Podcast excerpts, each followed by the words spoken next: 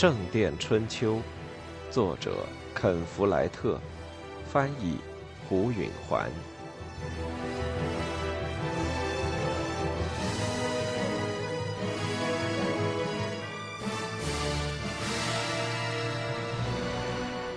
那年的春天，交叉甬道完工了。菲利普副院长到南方视察了一番修道院的产业。经过三个坏年景，他需要有个好收成。他想检查一下农场的状况如何。他带着乔纳森陪他去这一趟。这个修道院的孤儿已经十六岁了。他个子高高的，有点笨手笨脚，但十分聪颖。他和菲利普在这个年龄时一样，对如何生活似乎从没什么怀疑。他已经结束了见习期，宣过誓，成了乔纳森兄弟了。他还有一点也像菲利普一样，他对为上帝服务的物质方面感兴趣。现在成了上年纪的司务白头卡斯伯特的助手。菲利普为这孩子感到骄傲，他勤奋。虔诚，有正当的爱好。他们的卫士是阿莲娜的弟弟理查。理查终于在王桥找到了适合自己的位置。筑起城墙之后，菲利普向教区工会建议任命理查做警卫长，负责镇上的安全。他组织了夜间的巡更人，并且安排维护和加固城墙的事宜。遇上市场开放和节日，他有权逮捕闹事和酗酒的人。随着乡村扩展为城市，这些任务都成了不可或缺的，而又是修士不该做的。教区工会初成立时，菲利普曾认为这是对他的权威的威胁，结果他却变得非常有用。而且理查也很高兴，他已经三十岁了。但这种活跃的生活使他保持了青春。菲利普巴不得理查的姐姐也能安居乐业。要是说教会对不起谁的话，那就是阿莲娜了。杰克是他爱恋的男人，又是他孩子的父亲，但教会却坚持认为他已经和阿尔弗雷德结了婚，哪怕他俩从无肉体关系。由于主教居心叵测的干预。他一直没有得以解除婚约，这是教会的不光彩。菲利普虽然毫无责任，仍然感到内疚。一个春光明媚的上午，他们即将结束此行，正骑马穿过一片森林返回王桥。年轻的乔纳森说：“我想不通，上帝为什么让人挨饿？这个问题是每个年轻修士迟早要问的。”答案有很多。菲利普说：“别把饥馑归咎于上帝，但是上帝管天气才造成的欠收。饥馑不仅是由于欠收。”菲利普说：“欠收是常有的，每隔那么几年就会有一次，但人们并没有挨饿。这次危机的特殊之处在于发生在多年内战之后。”这又有什么不同？当过兵的理查回答了他：“打仗对农业是件坏事。”他说：“牲畜给杀了，供养军队；庄稼给烧了，不让敌军收去。骑士们忙着打仗，顾不了农场。”菲利普补充说：“前途不保的时候，老百姓是无心投入时间和精力去开垦土地、扩大畜群。”挖沟、修渠和建造仓房的，我们可没停止做这些事。乔纳森说：“修道院不一样，但大多数普通农场都在战争中放任自流了，所以遇上坏天气就没法抗御。修士们的目光要长远些，但我们还有别的问题。羊毛的价格由于饥荒而下跌。”我看不出其中的关系，乔纳森说。我认为是因为饿肚子的人不买衣服。在菲利普的记忆里，这是第一次羊毛价格没有逐年提高。他被迫放慢了大教堂的建设速度，停止招收新的见习修士，并且从修士的伙食中去掉了葡萄酒和肉。不幸的是，正在我们精打细算的时候，赤贫的人们却越来越多地涌进王桥寻找工作。乔纳森说：“于是他们就在修道院门口排起长队，领取施舍的硬面包和粥。”菲利普阴沉着脸点了点头。他看到身强力壮的人由于找不到工作而沦为乞丐，心都碎了。不过要记住。这是由于战争，而不是由天气造成的，他说。乔纳森带着年轻人的激情说：“我真希望在地狱中专门有一块地方，等着那些造成这一切灾难的王公贵族们。我也这么希望，圣徒保佑我们，是吧？”一个奇怪的身形从树丛中站出来，向菲利普猛扑过去。他衣衫褴褛，头发蓬乱，面孔乌黑。菲利普以为这个穷人一定是在逃避一头气势汹汹的野猪，或是一只疯跑的熊。菲利普惊慌之中摔下了马，那个袭击他的人压到了他的身上。那人的气味和声音都与野兽无异，他不停地发出不连贯的哼哼唧唧的声音。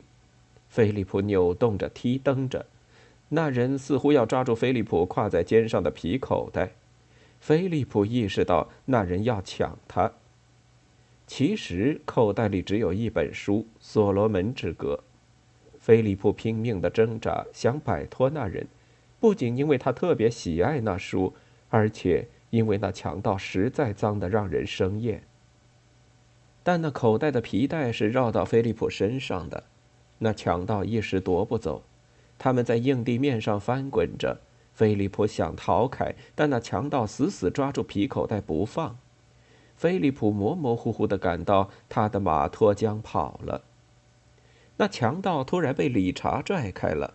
菲利普一翻身坐了起来，但他没有立刻站起来，他有点头晕目眩。他吸了口新鲜空气，从那强盗又脏又臭的压挤中解脱出来，放松一下。他摸了摸身上的伤痕，没什么破处。他这才去看另外几个人。理查已经将那强盗按倒在地，他站在那儿，用一只脚踏住那人两个肩胛骨中间，用剑尖抵住那人的后颈。乔纳森牵着剩下的两匹马，样子很惊慌。菲利普勉强站起来，仍然觉得四肢无力。他想：我在乔纳森这个年龄时，可以摔下马，立刻再翻身骑上去的。理查说：“你留心这只蟑螂，我去把你的马追回来。”他把剑递给了菲利普。“好吧。”菲利普说，他挥手不要那剑，“我用不着那个。”理查犹豫了一下，然后把剑插入鞘中。那强盗一动不动地躺着，从他的短外衣下伸出的两条腿像是两根细枝，连颜色也差不多。他脚下没有穿鞋。菲利普实际并没有遇到什么危险，这穷人已经饿得无力去掐死一只小鸡。理查去追菲利普的坐骑了。那强盗看到理查走了，就动了起来。菲利普知道他想跑，他制止了他，说：“你想吃点东西吗？”那强盗抬头看着菲利普，似乎以为菲利普发疯了。菲利普走到乔纳森的马跟前，打开了一个鞍囊，他取出一条面包，掰开来，把一半给了那强盗。那人难以置信的一把抓过面包，立刻把一大半塞进了嘴里。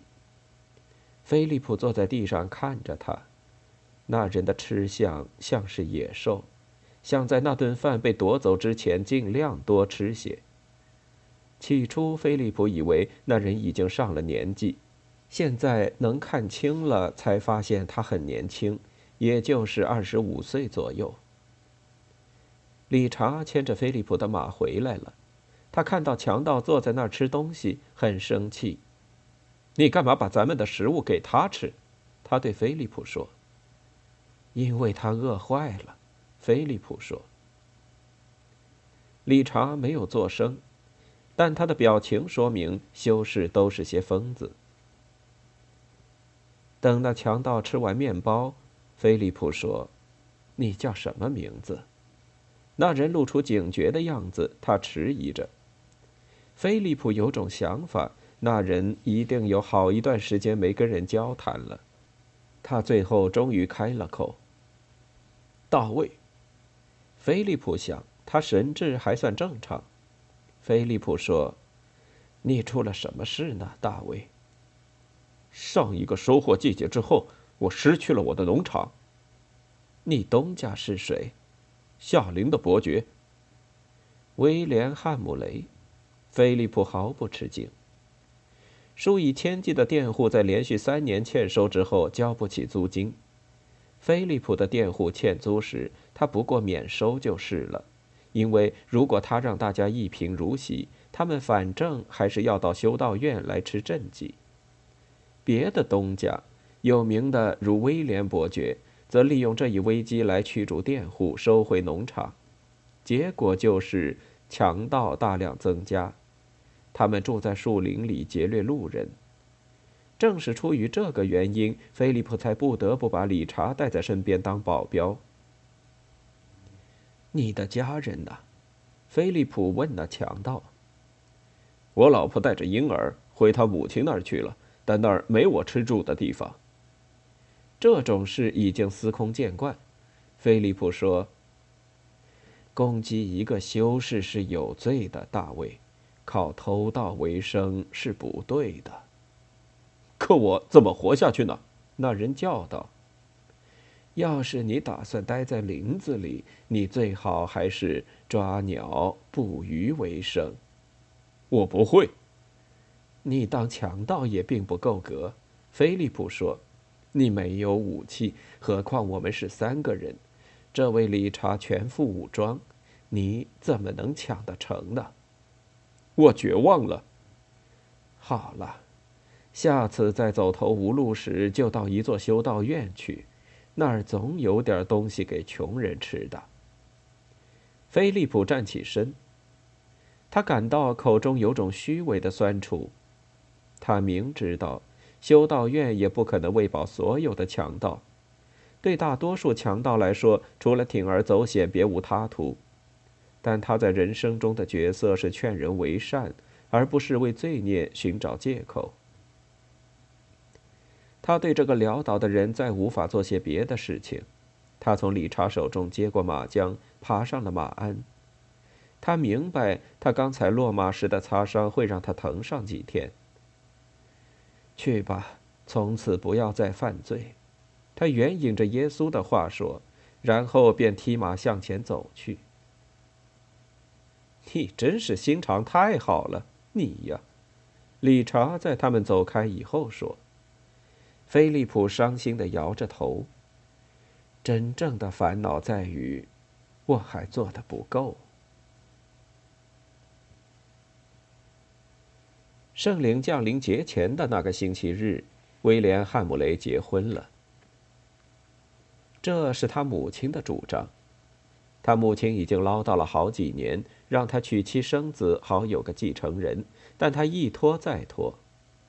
女人让他厌烦，而且以一种他所不解的方式。他确实都不愿去想，他们让他忧虑。他老实告诉他母亲，他就要成亲了，但他从来没有任何举动。最后，母亲给他找了个姑娘。她名叫伊丽莎白，她是韦茅斯的哈洛德之女。哈洛德是一个富有的骑士，而且是斯蒂芬强有力的支持者。他母亲有点吃力地向威廉解释，他本可以有一门更匹配的婚事的，可以娶一位伯爵的郡主。但由于他不情愿考虑这事，伊丽莎白也就可以了。威廉曾在温切斯特的宫廷上见过他，而且他母亲还注意到他盯着他看。他长着一个漂亮的脸蛋，一头浅棕色的全发，还有高胸窄臀，正是威廉喜欢的类型。他只有十四岁。当威廉盯着他看的时候，曾想象着在一个黑夜里遇上他，把他强带到温切斯特的僻静巷子里，脑子里根本没动过结婚的念头。然而，他母亲很快就弄清楚了，那位做父亲的很好相处，而姑娘本人是个听话的孩子，让他做什么就做什么。他母亲一再向威廉保证，绝不会重演当年阿莲娜带给他们家的耻辱，于是便安排了一次相亲。威廉一直很紧张，上次他相亲时还是个不谙世事的二十岁青年，一名骑士之子。要见的却是一位傲慢的年轻郡主，但如今他已经成为经过战争锤炼的三十七岁的成人，做夏灵伯爵也有十年了。为了和一个十四岁的小女孩相亲而紧张，实在是愚蠢。不过他更紧张，还竭力的讨好她。女孩激动的谈着她的家庭、她的马、她的狗、她的亲戚和朋友。他则默默地坐着，盯着他的脸蛋，想象着他赤裸时会是什么样子。沃尔伦主教在伯爵城堡的小教堂中主持了他们的婚礼。婚礼之后举行了盛大的宴会，直到傍晚。按照习惯，全郡所有的重要人物都应邀请，而如果威廉不能提供丰盛的宴会，他就会丢脸。他们在城堡的院子里烤了三头整牛和几十只猪羊，客人们把城堡地窖贮藏的啤酒、苹果酒和葡萄酒喝个精光。威廉的母亲那张丑陋的脸上带着胜利的表情，主持着宴会。沃尔伦主教感到这种粗俗的庆典有点不合胃口。当新娘的叔父讲起新婚夫妇们的趣事时，他就走开了。新娘和新郎在夜幕降临时离开了仍在欢宴的客人，回到他们的房间。威廉出席过多次婚礼，很清楚在那些年轻的宾客的脑子里都打着什么主意，因此他让瓦尔特守在门外，并把门关上，以防干扰。伊丽莎白脱下她的外衣和鞋子，只穿着亚麻布衬衣站在那儿。我不懂该做什么。她单纯的说：“你得做给我看。”这可和威廉想象的不大一样。他走到他跟前，他扬起脸，他亲了他的嘴唇。然而这亲吻没有使他激动起来。他说：“脱下衬衣，套到床上去。”他从头上脱下他的衬衣。他相当丰满，他的高耸的乳房上有着凹陷的小乳头。浅棕色的绒毛覆盖着腿当间的三角区，他乖乖地走到床前，仰卧在床上。威廉踢掉了靴子，他坐在他的身边，挤压起他的乳房。他的皮肤很柔软，这个带着甜蜜笑容的听话女孩，一点不像那些让他喉咙发干的妇女。她们因为激情绝著，便在她下边呻吟出汗。他感到上当了。他把一只手伸到他的腿间，他立刻劈开了两腿。